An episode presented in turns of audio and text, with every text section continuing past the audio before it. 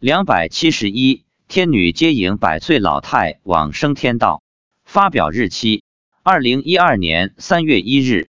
二月二十五日星期六，我家隔壁小区传来了吹吹打打的声音，一听这声音就知道又有人去世了。星期天早上六点半，小区里传来了乐队的吹奏声。我一直很奇怪，不管别人是寿终还是横死，也不管死者是老人还是年轻人，当地的风俗都是请民间乐队来吹吹打打，而乐队一律都是吹奏流行歌曲，只图个热闹，也不管与丧事的气氛是否相符。星期天早上出门去登山时，妻子告诉我，隔壁小区那个老太太已经升天了。我说，你看到了？她说是的。昨天有十几个天女来接老太太，今天早上三个天女陪她回家来。她在天上看着家里人在办事。妻子说，老太太穿着白色的天衣，是现老太太的样子，满头白发。老太太今年九十七岁，按这边的风俗算一百岁了，因为咳嗽而去世的。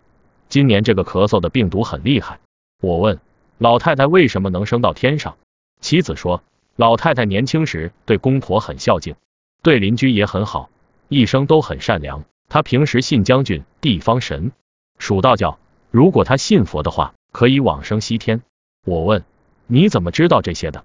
他说是天女告诉他的。我问你刚才在看老太太，老太太知道你在看她吧？妻子说知道我在看她，但她不认识我。我问老太太去的是玉皇大帝的那个天吗？他说是的。我们登山回来后不久，这家人出殡回来了。我问妻子。老太太回天上去了没有？妻子说家里出殡时就走了，这家人火化后直接去墓地安葬了。妻子说他还以为人死了七七四十九天后才转生。我说升天和下地狱的人是马上就去的，其他的人要等七七四十九天后才转生。愿老太太在天上能有机会听闻佛法，求生极乐。